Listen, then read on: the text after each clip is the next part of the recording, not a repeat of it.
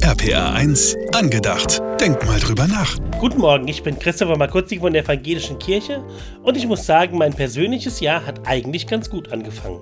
Denn ich habe in den letzten Wochen eine ganze Menge an Menschen getroffen, die ich länger nicht gesehen habe. Verwandte, alte Schulfreunde und Leute, die mich in der Pfalz besucht haben. Was mir dabei besonders gefällt? Dass es dabei eben oft auch um das Gemeinsame geht. Egal, ob wir uns an etwas erinnern, was war, oder ob wir gemeinsam die Zukunft planen. Denn in so einer Gemeinschaft sehe ich einen wichtigen Baustein für unser Zusammenleben. Das heißt nicht, dass alle einer Meinung sind, sondern dass man sich in so einer Gemeinschaft eben austauscht und ich dann eben auch Dinge höre und sehe, durch die ich etwas für mich mitnehmen kann.